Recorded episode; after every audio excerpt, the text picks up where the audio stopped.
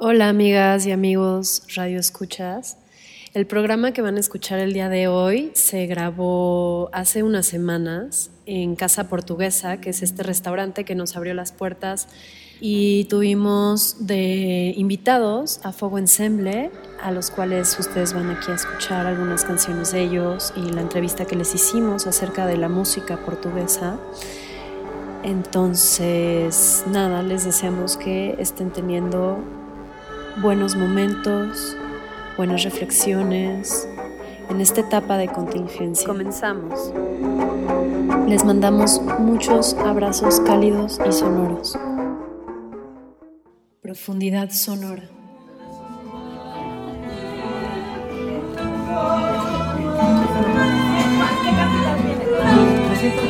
Hoy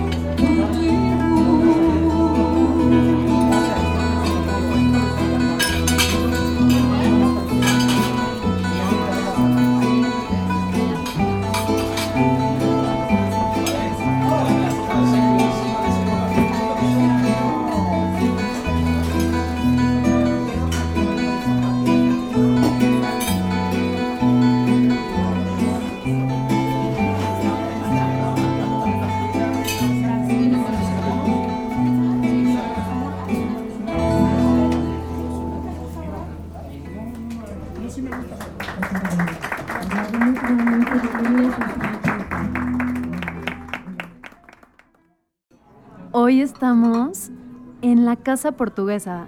¿Y por qué? Porque el tema del día de hoy es la música portuguesa. Y estamos aquí con otra vez con Fogo Ensemble, nuestros invitados de honor del episodio pasado. Y en el transcurso de este programa vamos a estar escuchando canciones que ellos están tocando aquí en vivo, aquí en Casa Portuguesa. Voy a saludar primero a Cris, que ella es de Fuego Ensamble. Ella es la principal, culpable, hermosa, responsable de que estemos aquí el día de hoy, bebiendo vinos deliciosos. Bueno, ahorita les vamos a contar qué estamos haciendo por aquí. Y estoy muy contenta de que estén aquí, de que estén disfrutando, de que experimenten los vinos portugueses, que son los vinos mejores del mundo y que pasen un buen rato con la música portuguesa, que es una música que llega al alma. Estoy aquí con Jime Fragoso, obviamente. Hola Shanti, pues muy a gusto aquí nosotras escuchando a Fogo Ensemble y estamos también con amigos, queridos amigos, estamos con Amón Melgarejo. Hola. y con Javier Cuella. Hola wow. y también estamos con los dos Leos que forman los otros dos tercios de parte de Fuego Ensemble. ¿Cómo están, Leos? Muy bien, gracias. Aquí contentos de verlos. Nosotras y nosotros contentos de haberlos escuchado porque estamos empezando este programa, digamos, ya, ya después de que los escuchamos. Entonces ya tenemos así como nuestra mente y en nuestras sensaciones lo que es la música portuguesa que ustedes van a estar escuchando en el transcurso de este programa. Hola Leo, otro Leo. Ah. Hola, ¿qué tal? Estoy contento de estar aquí con ustedes. Este segundo Leo es quien estuvo con nosotros el episodio pasado y quiero decir que los tres personajes que tenemos aquí en esta mesa con nosotros, los tres instrumentistas y músicos, cantante de Fuego Ensamble, son familia, lo cual está padrísimo. Estamos aquí entre familia, estamos en una mesa todos reunidos, grabando aquí con una grabadora portátil, porque les voy a decir un chisme. La vez pasada que grabamos el episodio de Brasil historia, no solo un chisme. sí, no, más que un chisme es como una historia real. Nos... Si no salimos de aquí vivos. Estamos aquí porque ya nos quedamos ciscadas de que la semana pasada nos quedamos atoradas ahí en cabina. Después de grabar el programa de Brasil, nos quedamos atorados. Recupere la puerta, la chapa de la puerta. Destrozamos toda una chapa, aún así no pudimos salir, tuvieron que ir a nuestro rescate porque ya no había nadie ahí en la radio. Pasamos de las peores vergüenzas de nuestra vida, amigos. No, tampoco, yo tengo peores, ¿eh? No, digo, a lo largo de profundidad sonora, yo creo que nunca habíamos pasado un momento tan bochornoso. Aparte, el programa había salido estupendo, ya todos íbamos a nuestras casitas todo genial y nos quedamos encerradas. Pero bueno, eso ya es cuestión de No se preocupen, ya estamos aquí, fuera de cabina. no hay forma de que nos quedamos encerrados. Y pues vamos a empezar ah, con un poco de información de este país, Portugal, que se encuentra en la zona de la península ibérica. Su capital es Lisboa y el idioma oficial, como ya muchos sabremos, es el portugués. Igual que en Brasil, por eso nos conectó obviamente Brasil directamente a Portugal, porque mucho de la raíz de la tradición de Brasil evidentemente viene de Portugal, porque fue una colonia bastante tiempo. Luego les voy a dar datos de cuando ya se independiza Brasil, etc. Y pues les cuento que Portugal ha sido un flujo constante de diferentes civilizaciones en los últimos 3100 años, o si no es que tal vez siempre, desde que hay por lo menos este barcos, ¿no? y transporte marítimo. Porque Portugal da principalmente en el norte y en el este con España y ya todo lo demás da al Atlántico, ¿no? Que ya se conecta acá con América.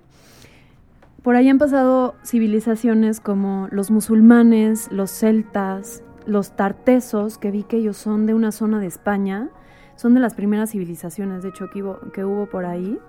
Griegos, cartagineses, judíos, fenicios, que son del actual Líbano, germanos, romanos, etc. Ahí, este, África está abajo, pegado. Entonces, bueno, esto lo, lo menciono porque todas estas culturas han dejado una huella en este país y creo que lo podemos escuchar en su música, ¿no? Por supuesto.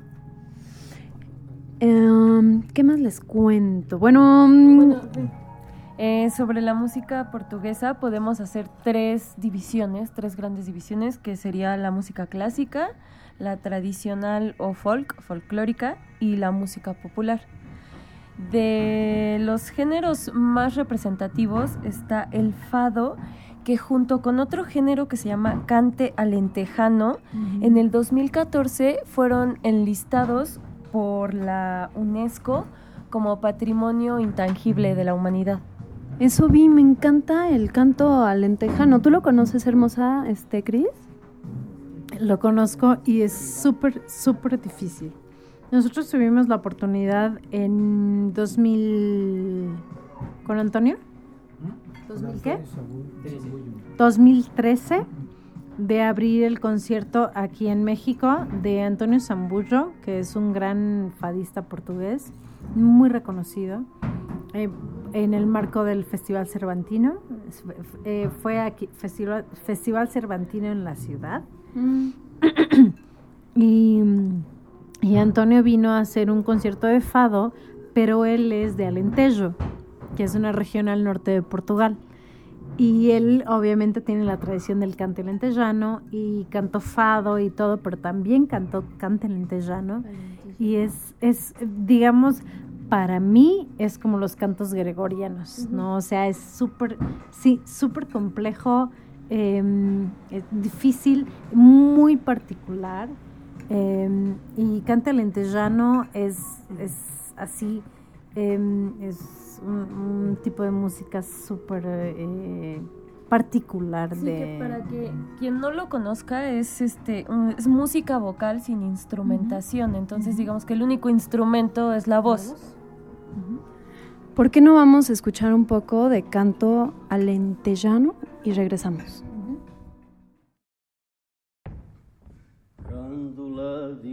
Morena, terra da fraternidade, o povo é quem mais ordena, dentro de ti, ó cidade.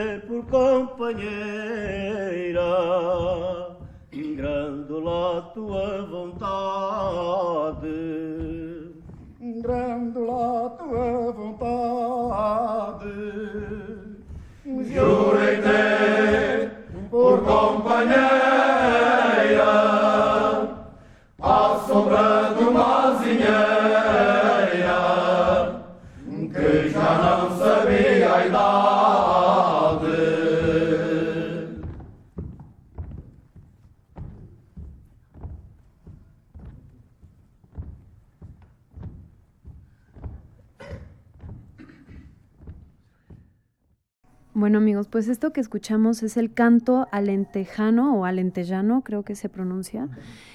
Y esta es una de las músicas o de los géneros tradicionales de Portugal.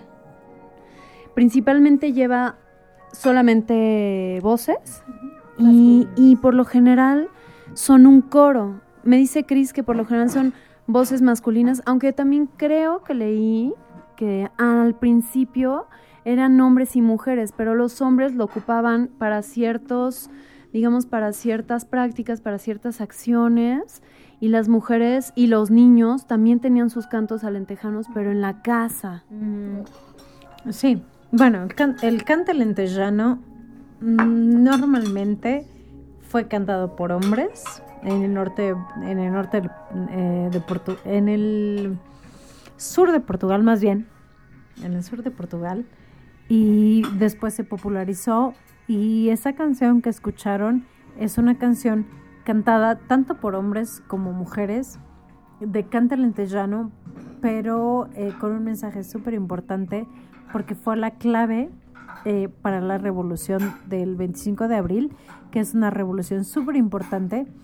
Eh, a mí, en lo personal, me parece una revolución increíble y que fue lo que más impactó mi vida musical y profesional y todo, porque eh, a diferencia de muchas revoluciones, revoluciones que han pasado en el mundo, eh, fue una de las revoluciones que tuvo menos muertos, y que finalmente la gente salió a las calles a la clave de esa canción, de la Grándola Vila Morena, ¿no?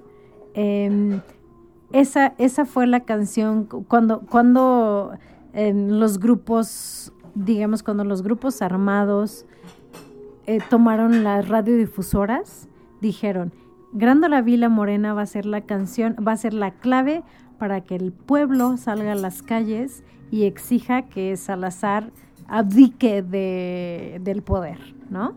Y entonces se escuchó, grando, se escuchó esta canción, Grando la Vila Morena, y la gente salió a las calles y Salazar no tuvo remedio. Fue increíble porque él simplemente dijo, bueno, sí, ok, ya me voy, ya, no, está bien, no, no quiero más, no quiero problemas. Estaba enfermo de cualquier forma y, y dejó el poder y, fue el momento que marcó realmente la revolución del 25 de abril con ese cante alentejano, ¿no? Entonces, por eso cante alentejano es un tipo de género que fue tan marcante eh, para, para, para Portugal, para el pueblo portugués. ¿Esta es la revolución de los claveles? Exacto. Que ahí cae la dictadura, ¿no? Como que la dictadura estuvo ahí casi 50 años y con esta revolución cae eh, ingresa Portugal a la Unión Europea, a la parte de la eurozona, que es como que usan, ya adaptan este, o sea, el euro como su moneda nacional, etcétera. O sea, todo esto sucede ahí como por 1924, no, 74. 74, sí, 74. Y fue importante tanto para Portugal como para África, porque todas las colonias africanas en ese momento cuando, cuando cayó la dictadura en Portugal, eh, fue, fue un rollo de vamos a liberar también a las colonias eh, africanas. Como ejemplo, ¿no? Como ejemplo. Las liberaron, pero fue, digamos que fue como un arma de dos filos porque las colonias africanas sí eh, estaban bajo el régimen portugués, pero las liberaron y fue como no saber qué hacer. Entonces, a partir de eso se dio una eh, guerra constante que hasta el día de hoy no, no han sabido superar. Por ejemplo, en Angola, ¿no?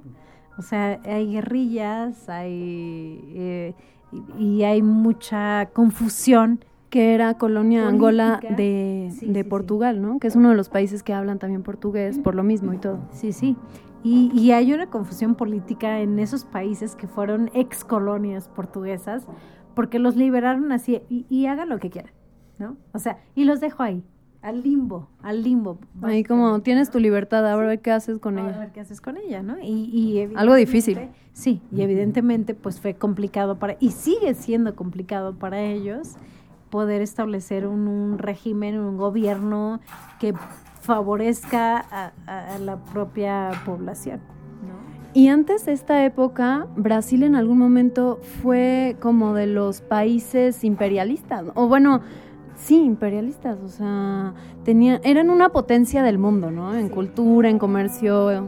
Pero en Brasil fue súper lindo porque el, el, conquistador, digamos, el, el rey, que era Pedro I, él dijo, yo me siento más y que era hijo de los reyes de Portugal, dijo, yo me siento más, más brasileño que portugués. Así, o sea, fue una, fue una cosa de rebeldía y muy, no sé si tan fácil, pero fue, siento que fue más fácil para los brasileños que para los africanos, porque el, Pedro primero dijo, yo soy más brasileño que portugués, me siento más brasileño que portugués, entonces papás, portugueses, bye. O sea, yo voy a hacer mi gobierno aquí, bien, padrísimo. Y los brasileños somos brasileños. Y no pasó lo mismo en África, ¿no? O sea, Brasil, no, no, no por decir que tuvo muy fácil la independencia, pero Pedro I la facilitó muchísimo, ¿no? Porque él dijo, bueno, yo soy, sí, ok, soy portugués, pero me siento más brasileño y ustedes y los amo y bla, bla. Y en, y en africano. Entonces, las ex colonias, aparte de Brasil, sufrieron mucho y hasta la fecha siguen sufriendo mucho, porque los liberaron sin saber nada de cómo podían gobernar, de cómo estructurar su, su, su sociedad, su todo, y hasta la fecha sufren con, con eso, ¿no? Porque no saben cómo. ¿Qué tal? Bueno, hay otros géneros, ya que mencionaron Angola. Por ejemplo, está la kizomba, que no sé si nos puedas decir algo más. Eh, yo lo que investigué es que es un género de baile y música en lenguaje portugués que precisamente se origina en Angola. Y rápido mencionar otros dos géneros, eh, la pimba y el zouk. La pimba es un tipo de música con estilo up tempo, que no sé cómo se diga en español, no encontré la traducción. Pues como de tiempo acelerado Ajá, de siempre, tiempo ¿no? acelerado, Y que es asociada con zonas ah, y áreas rurales. Y el zouk, que es un movimiento originario de las islas caribeñas de Guadalupe y Martinique y que es popularizada por la banda antillana Casab en los 80s.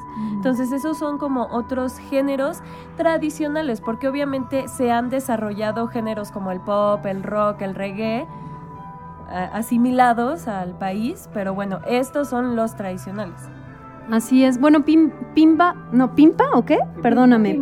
Pimba también es ya más de acá, ¿no? Es como un término portugués que se le da a este tipo de música que hasta se parece a la cumbia, un poco de ranchero, un poco de reggaetón, o sea, me contaba... Tiene un baile así súper sensual y estuve viendo videos igual de las competencias de baile o muestras de baile y sí, precisamente me recordó al reggaetón.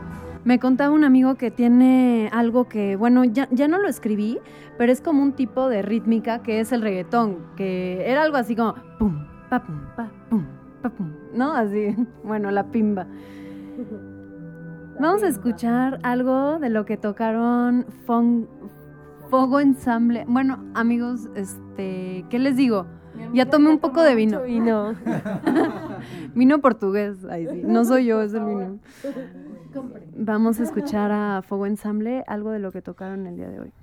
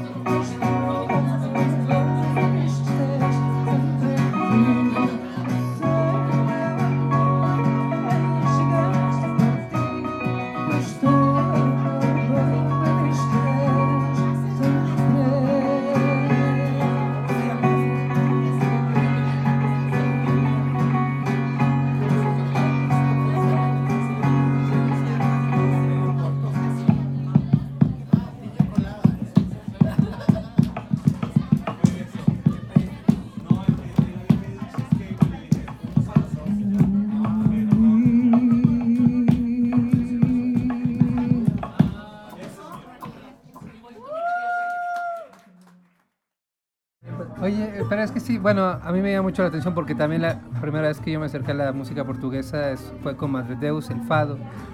Eh, yo también tenía curiosidad, bueno, ¿cómo, se hace, cómo alguien llega a la música portuguesa? ¿También ustedes llegaron por medio de Madre Deus o fue otros grupos, otras influencias? Totalmente llegamos por medio de Madre Deus. Eh, yo ya sabía de Madre Deus antes de tener profesoras portuguesas cuando estudié portugués. Y después, eh, cuando tuve las profesoras portuguesas, empezamos a entrar a lo que es específicamente el fado súper tradicional, porque Madre Deus al final es una fusión del fado con música un poco más contemporánea, ¿no? que fue Madre Dios realmente fue como lo que internacionalizó el fado, ¿no? Que es la referencia total de Portugal, si es cierto. Pero eh, cuando tuvimos a las profesoras cuando tuve a las profesoras portuguesas, ya aprendí un poco más de fado tradicional, de todo esto que se vivió. Hay un portugués en una mesa por acá atrás, ¿no? Que él estaba así insistiendo en que hay palmas, palmas, ¿no? Y explicaba a la gente que estaba en su mesa, así, es que el fado, es que es difícil porque supuestamente, según Amalia Rodríguez, que fue la gran reina del fado, el fado no se explica, se siente. Ella, eh, el lema de ella, eh, como que el eslogan de ella fue ese, el fado no se explica, se siente. Y nosotros intentamos, por ejemplo, aquí, ya anteriormente les decía, sí, nosotros tenemos que enviar un mensaje, bla, bla, bla, pero con la música portuguesa es muy diferente que con la música brasileña. Con la música brasileña nosotros explicamos, es que, y, y los indios y los no sé qué, y, y los negros y bla, bla, bla. Pero con la música portuguesa se supone que el protocolo es el fado no se explica, se siente. ¿no? Como el blues, exactamente. Entonces la gente que viene aquí, y, y en su mayoría cuando vienen a las noches de fado, conocen, saben lo que es el fado y nosotros no explicamos.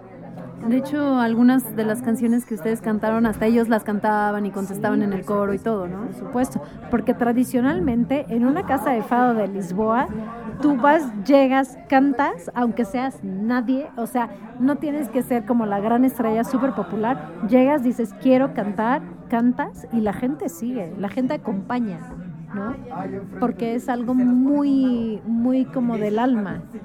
Entonces, por eso la música portuguesa para nosotros es como lo máximo.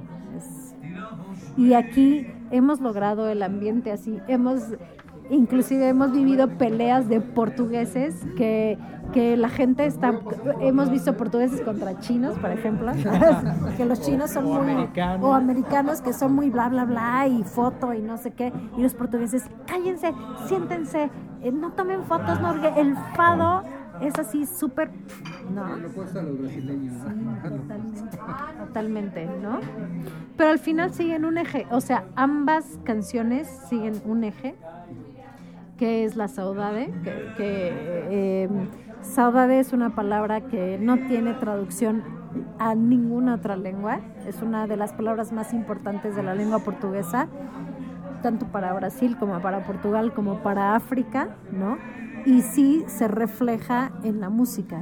Saudade, eh, eh, la bossa nova puede ser una música muy rítmica, muy alegre, pero puede, la letra puede tener todo un contenido de tristeza profunda, ¿no? E igual, o sea, el fado es una música súper dramática y tiene, y tiene todo el drama del mundo en la letra también, en la letra, en la música, la guitarra portuguesa, los portugueses dicen, la guitarra portuguesa no toca, llora, ¿no? Pero, y los brasileños dicen lo mismo de la. ¿Cómo se llama? Del, uh, uh, uh, de la cuica. Sí, por supuesto. Y, y sí, y todo esto es como una esencia de, de la saudade. Saudade no tiene traducción a, a ningún otro idioma, pero la definición es una mezcla entre alegría y tristeza. Y Chico Buarque, que es una, que, bueno, la referencia eh, brasileña, ¿no? Que, que ahora, por, por cierto, el año pasado fue el premio de la literatura, eh, premio Camões, que es como si fuera el Nobel de literatura, ¿no? como lo que ganó David Bowie hace poquito también. Eh, él decía que la saudade es como limpiar el cuarto de un hijo que ha muerto. O sea, lo peor que te puede pasar en la vida, ¿no? Según Chico Buarque, es perder un hijo. Y lo, lo comprendo, ¿no? Totalmente. Eh, entonces, pensando en ese sentimiento de, ok, se murió, me duele muchísimo, me, due- me va a doler la ausencia toda la vida, pero valió la pena el tiempo que, estuvo conmigo, la experiencia de ser padre, ¿no? Y, Chico Buarque definía la saudade así. Él decía, para mí, para mí saudade es eh, eh, limpiar el cuarto del hijo que se ha muerto, ¿no? Es, es un rollo así súper, súper intenso, súper fuerte, y saudade es eso. Y se ve reflejado tanto en el samba cuando es una cosa muy profunda, ¿no? muy triste, como en el fado, que es la cosa más dramática de la vida, ¿no? Entonces, pues queremos como captar esa esencia y transmitirla a, a los demás. Y se ha logrado. Sí se logra. Sí, pues llevamos, aquí en Casa Portuguesa llevamos 11 años. No, 11, aquí 11. Con la embajada, con ello de... ¿No? Aquí dice Leo que no. 13 años. 13 años, señores. A lo mejor yo me engaño, 13 años, ¿no? Dos más. Y bueno, y hemos visto de todo, hemos visto peleas de, de portugueses con gente así de cállense, cállense, ¿no? O sea, que es que el fado y el protocolo, como les decían los meseros, es que la- se supone que en las casas de fado en Lisboa, buenas noches, buenas noches, gracias. la gente guarda silencio porque es tan introspectivo que se, que se supone que la gente que canta puede cantar cualquier persona, o sea, no, no necesariamente es la gente, no necesariamente es, es quien está, eh, sí, un cantante o quien está contratado para cantar ahí, ¿no? Si tú dices, oye, porfa, yo quiero cantar, te dicen adelante. Y los músicos te acompañan, ellos ya se saben así las músicas, eh, quiero cantar esto, ¿en qué tono? En tal, ¿no? Y ellos ya saben y te acompañan, ¿no? Y tú cantas y es, es un rollo tan de como abrirse tanto, o sea, destapar, de decir lo que te duele, de decir lo que sientes realmente. Que, que por eso es tan intenso y por eso la- el público lo capta así súper súper bien, ¿no? O sea, puedes provocar N cantidad de, sentimientos en las personas, alegría, eh, mucha tristeza. Hemos visto gente que llora, que llora, que no puede controlar el llanto, así de verdad, que decimos de como ya párale, párale, o sea, no era la intención, ¿no? Y no es que no puedo, no sé, no puedo dejar de llorar, ¿no? peleas, eh, gente que está muy divertida, gente que está muy triste, gente que está, ¿no? Tenemos una- un muy buen amigo, al que igual y no sé si se puede mandar saludos en el programa, Carlos Boto, que es un portugués, que vive en Morelia, y siempre que viene aquí, nosotros cantamos y él llama por teléfono a Lisboa a sus hermanas y les pone el y, se, y se queda por lo menos una o dos canciones así con el teléfono. Oigan, hermanos, conocemos a las hermanas porque ya fuimos a Lisboa, estuvimos con ellas y todo, pero eh, les pone el teléfono. Hermanas, Cristina está cantando y, sus, y, sus- y su hermano y su papá y no sé qué. Para él es muy, eh, muy lindo, ¿no? Y, y hay una canción específicamente de Amalia Rodríguez, que era una canción que a sus papás les encantaba. Y siempre que tocamos esa canción, él agarra el teléfono, marca rapidísimamente y pone, ¿no? Es una cosa, es lindo. O sea, el, el, um, la forma en que los portugueses expresan su melancolía es totalmente diferente a todo, a todo, a todo. Tú vas a Lisboa y ves el río Tejo y ves la división. Y fue lo que yo platicaba mucho, por ejemplo, con, con mis alumnos ¿no? de, de portugués, que cuando fuimos a Sintra, que es, un, es como los palacios árabes y no sé qué, que está muy cerca de Lisboa, y hay, un patio en Sintra donde tú, el, el- el horizonte da hacia el Atlántico. Sí, da- sí, hacia el océano, pues. Atlántico. Sí, hacia el Atlántico y ves la nada.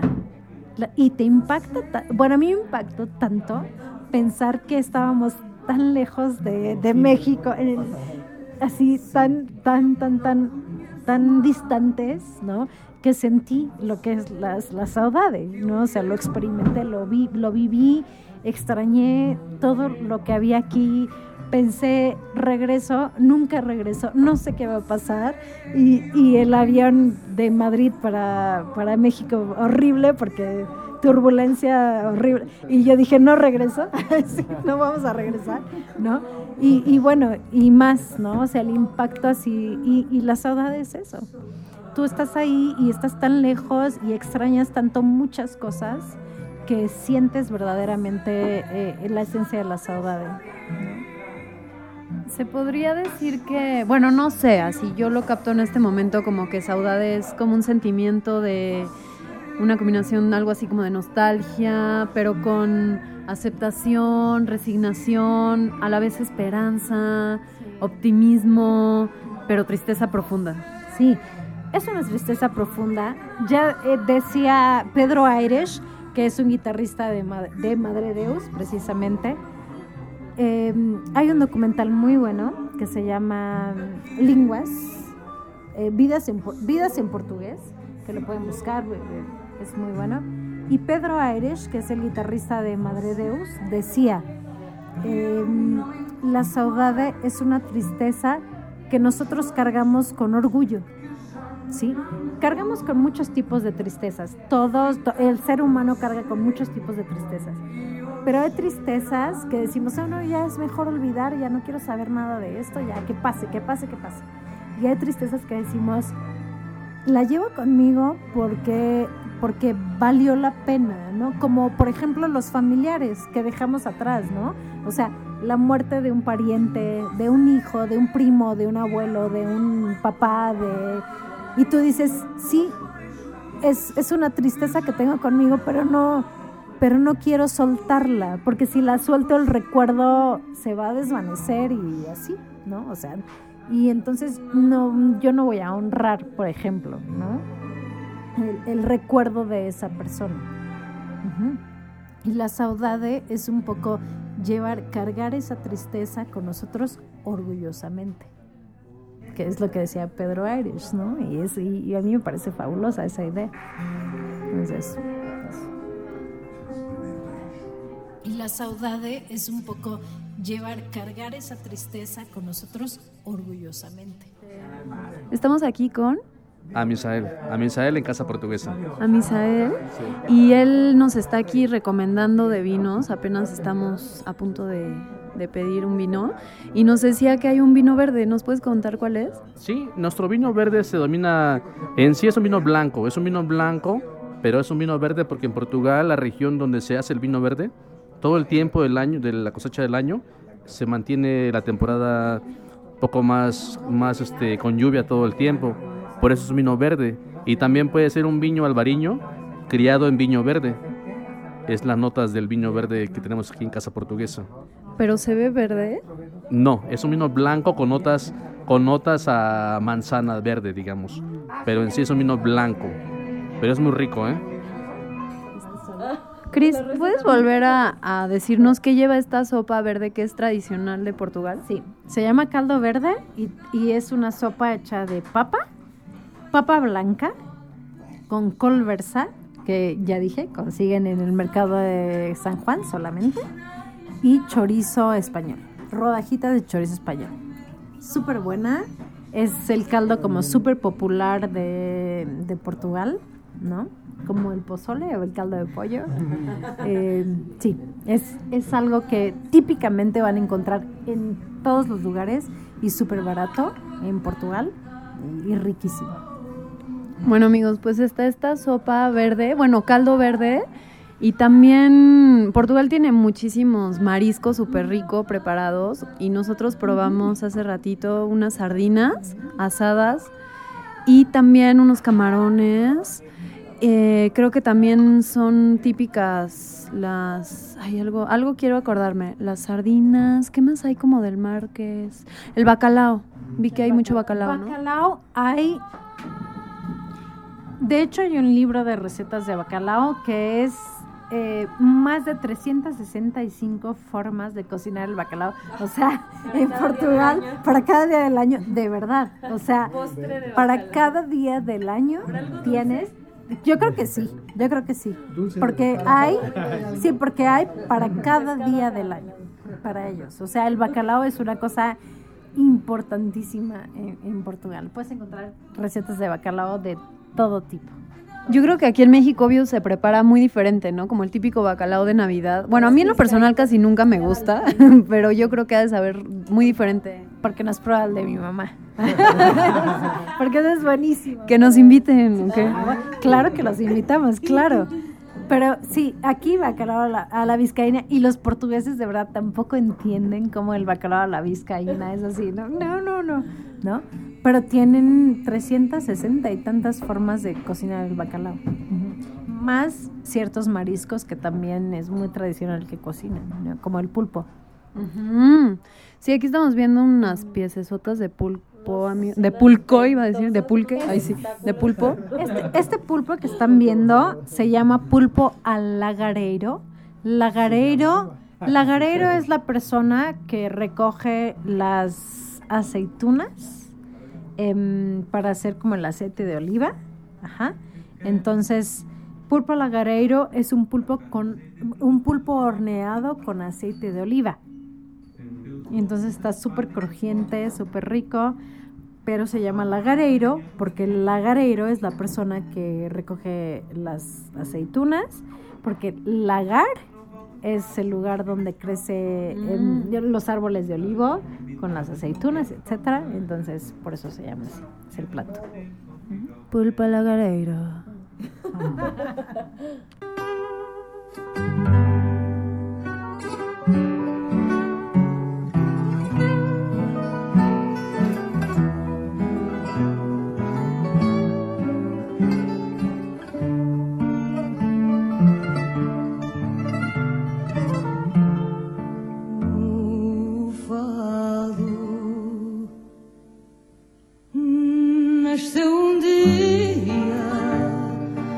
quando o vento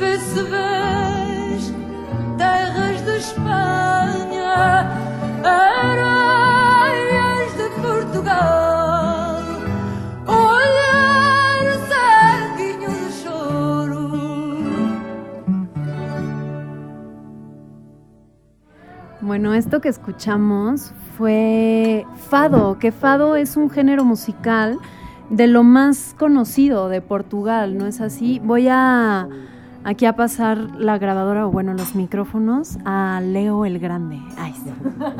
Es que hay Leo Grande y chiquito. Pues sí, el fado para mí es una música, bueno, muy especial porque involucra muchos géneros. Ahí encontré de todo. Casi siempre decían, bueno, hay que escuchar música ranchera o rock o, o jazz. Y en el fado encontré todo, todo No- en una fusión. No le voy a mentir, nosotros los estábamos escuchando y se nos ocurrían canciones de ranchero. O sea, decimos, esta es de Juan Gabriel, no así como que nos recordó mucho. Un día tuvimos un detalle muy, muy este, simpático. Hicimos un concierto en el Bicentenario, en el Teatro Bicentenario, y nos abrieron un grupo de clásicos, chelos y violines.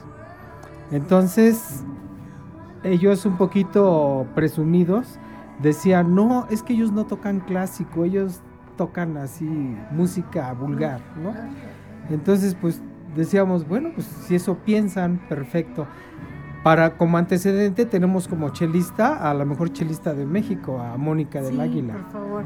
Es una mujeraza que un día que los invitemos para que la escuchen se van a quedar. Es ha tocado con medio mundo, con Madre Deus, con Montaner, con Juan Gabriel, con. Wow. Lo importante es que Mónica tiene es la mejor chelista de México porque tiene una sensibilidad que la ha llevado a tocar precisamente con tanta gente, ¿no? Y nacional, internacional, es la mejor chelista de México, la mejor, la mejor.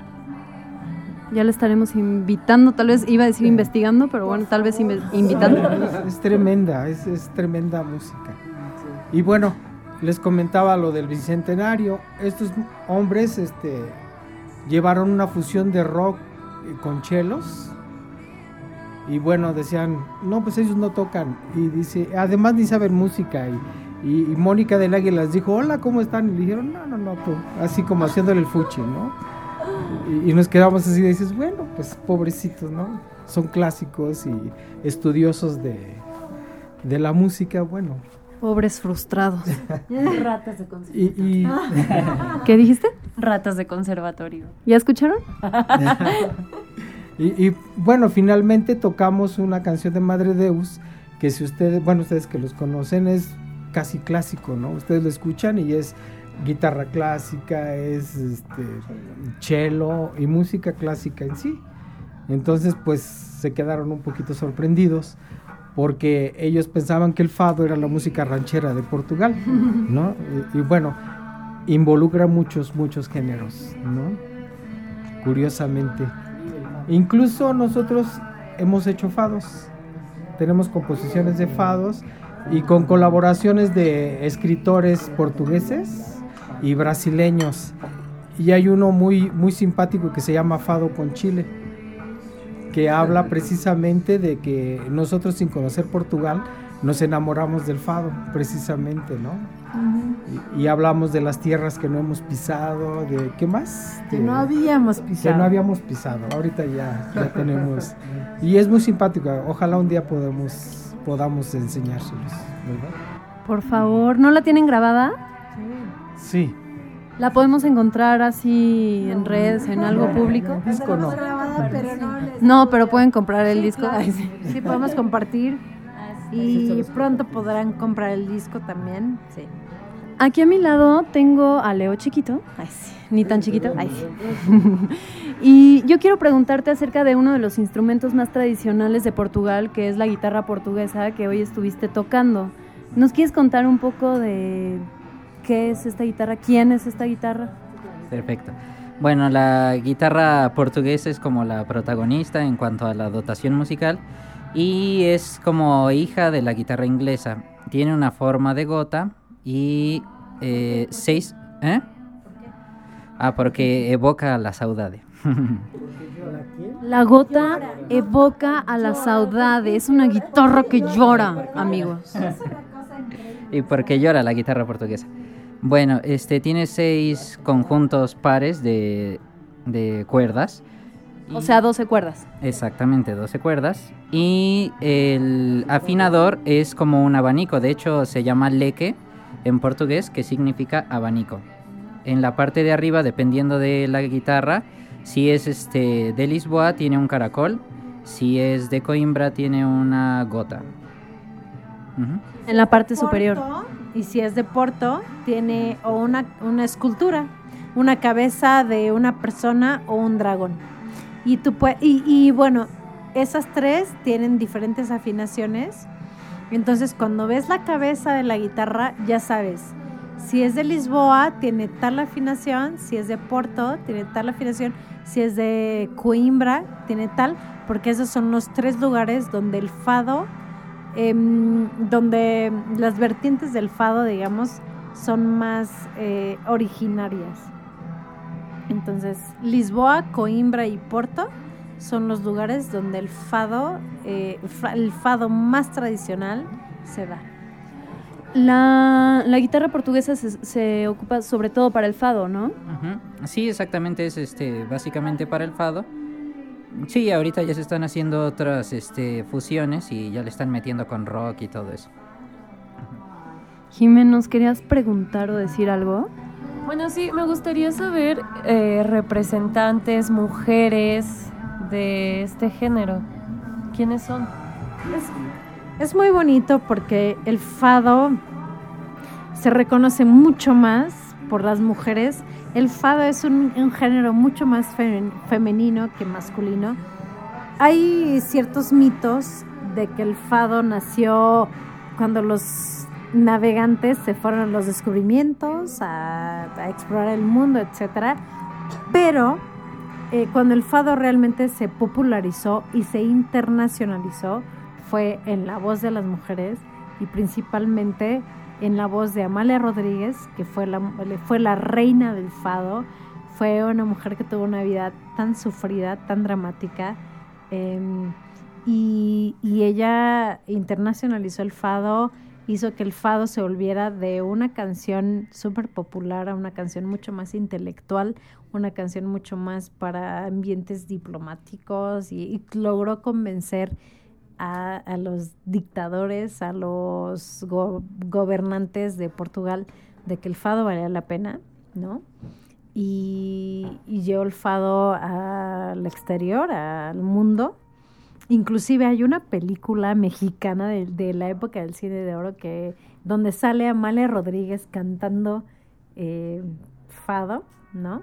Ya, ya después, no me acuerdo exactamente cómo se llama, pero después les digo. Y bueno, y ella fue como la mayor exponente del fado. Después de ella, creo que tenemos a Marisa, que es un, eh, que Marisa, a pesar de ser mozambicana, vivió toda su vida en Lisboa y ahí hacemos una conexión a África, por si quieres el programa de África. y podemos cantarles, podemos cantarles morna africana. Eh, entonces está la conexión Marisa, que es mozambicana, pero tuvo padres que tenían casas de fado y cantantes. Su mamá era cantante de fado y entonces heredó esa tradición.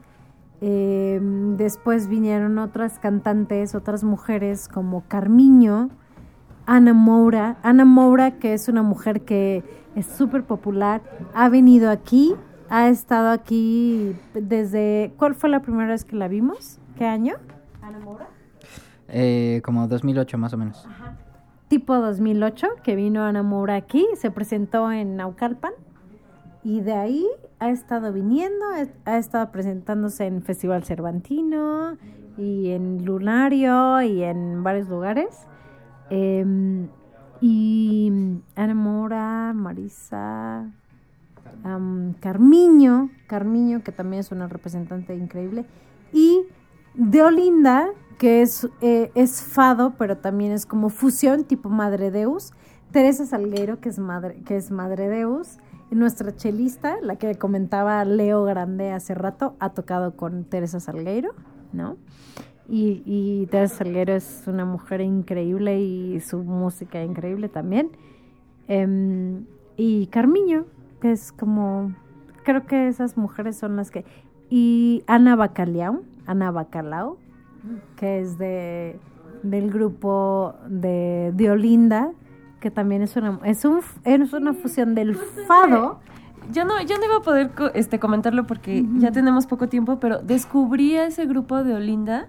Sí. Está padrísima su música. Es, es increíble, porque es una función del fado con música que, que empodera mucho a las mujeres, ¿no? O sea, no sé si es, si es correcto decirlo así, ¿no? Vamos a ponerlo de fondo, es lo que se está escuchando. Por favor, porque, porque de Olinda es increíble y ella es así como... Y nosotros cantamos fados aquí de, de Olinda que hablan de, y sí, vente para acá, y yo, y mujer, y no sé qué.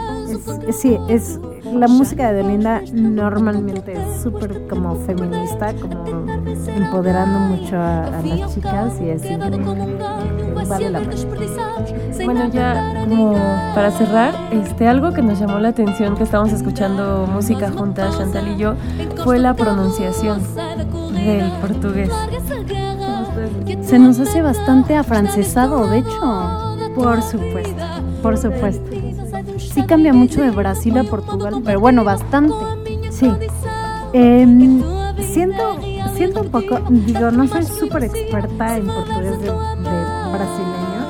Eh, sí, comencé una maestría en portugués europeo.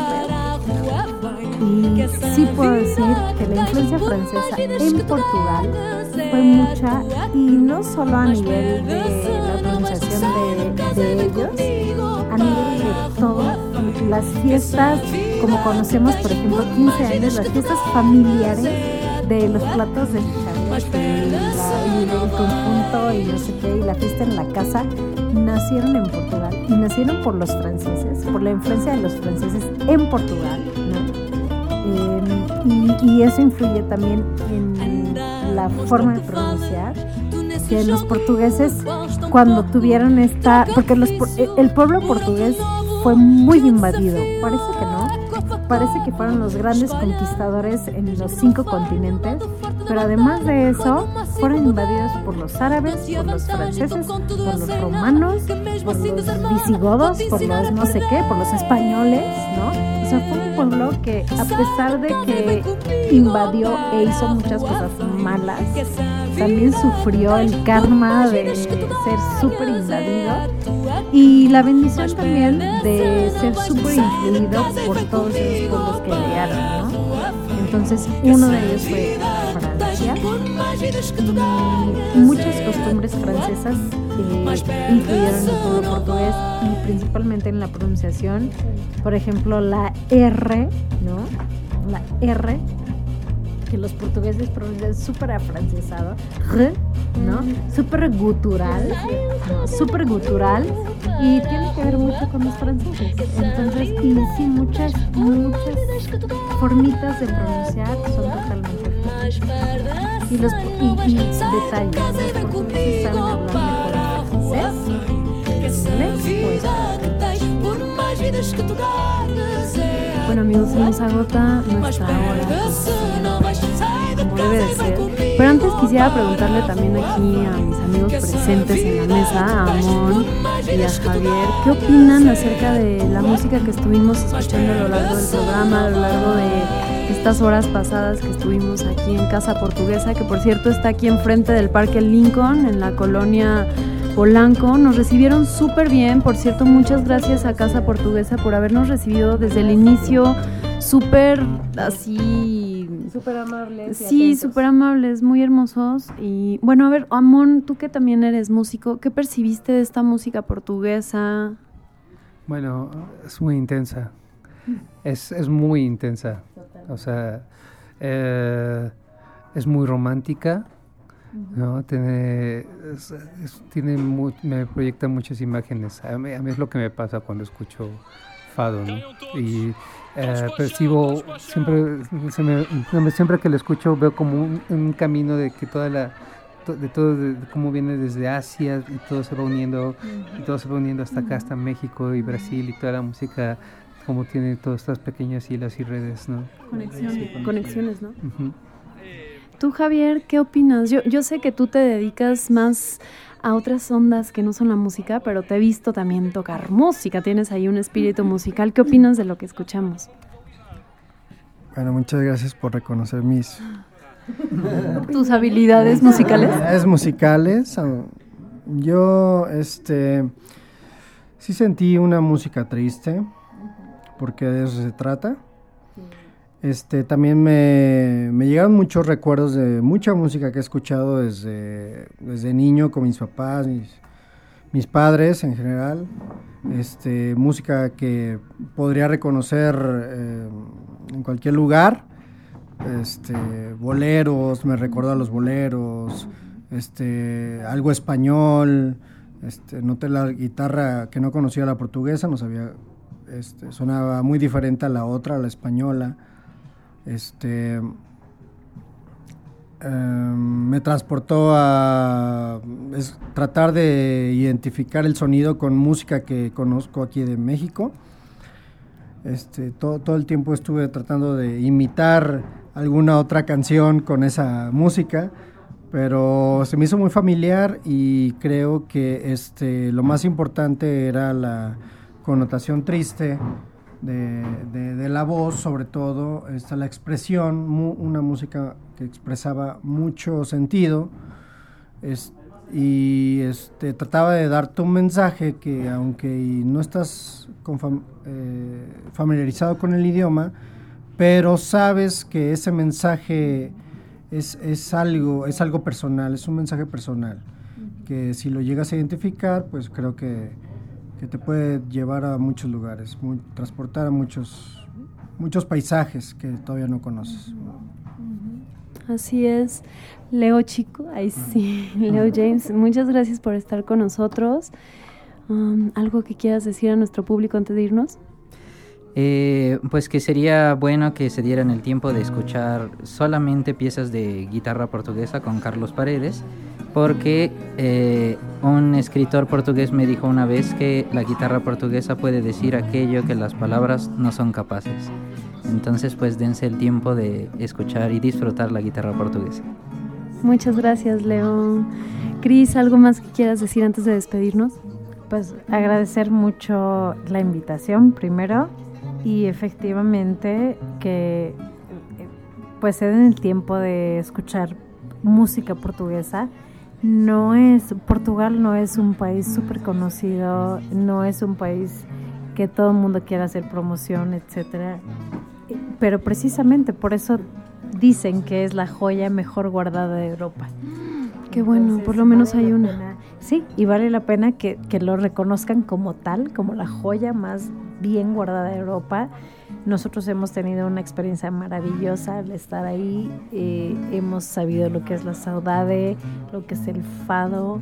Hemos sentido, eh, creo que es súper importante reconocer, reconocer nuestra parte humana, que muchas veces dejamos por N cantidad de cosas por el trabajo, por, por, por olvidamos que somos humanos, que sentimos y el fado es algo que hace que las personas se expongan a tal grado, expongan sus sentimientos, su naturaleza, que vale la pena que de vez en cuando recordemos que somos eso y no somos solo unas máquinas de trabajo y dinero, ¿no? Entonces acérquense al fado. Gracias, Crista, a ti por invitarnos a esta casa portuguesa y a escucharlos. Por favor, cada 15 días, sábado. Una vez más. Fuego Ensemble. Muchas gracias. Jime. Amigas y amigos, ya bebimos, ya comimos, ya convivimos entre amigos, así es que ya nos vamos a dormir. Recuerden que nos escuchan por Violeta. Radio. Amigos, perdón, a dormir porque la verdad estamos grabando este programa ya muy tarde. Ay, sí, de noche. Por no decir dormir ahorita a las 5 de la tarde. Recuerden que nos escuchan por Violeta Radio 106.1. Si quieren enterarse de más cosas interesantes, datos curiosos sobre música y compositoras, métanse a nuestras redes sociales en Instagram arroba profundidad sonora 106.1 y en Facebook profundidad sonora. Gracias Shanti y nos vemos la próxima. Nos escuchamos la próxima semana. Mientras tanto, Mantengan su escucha abierta.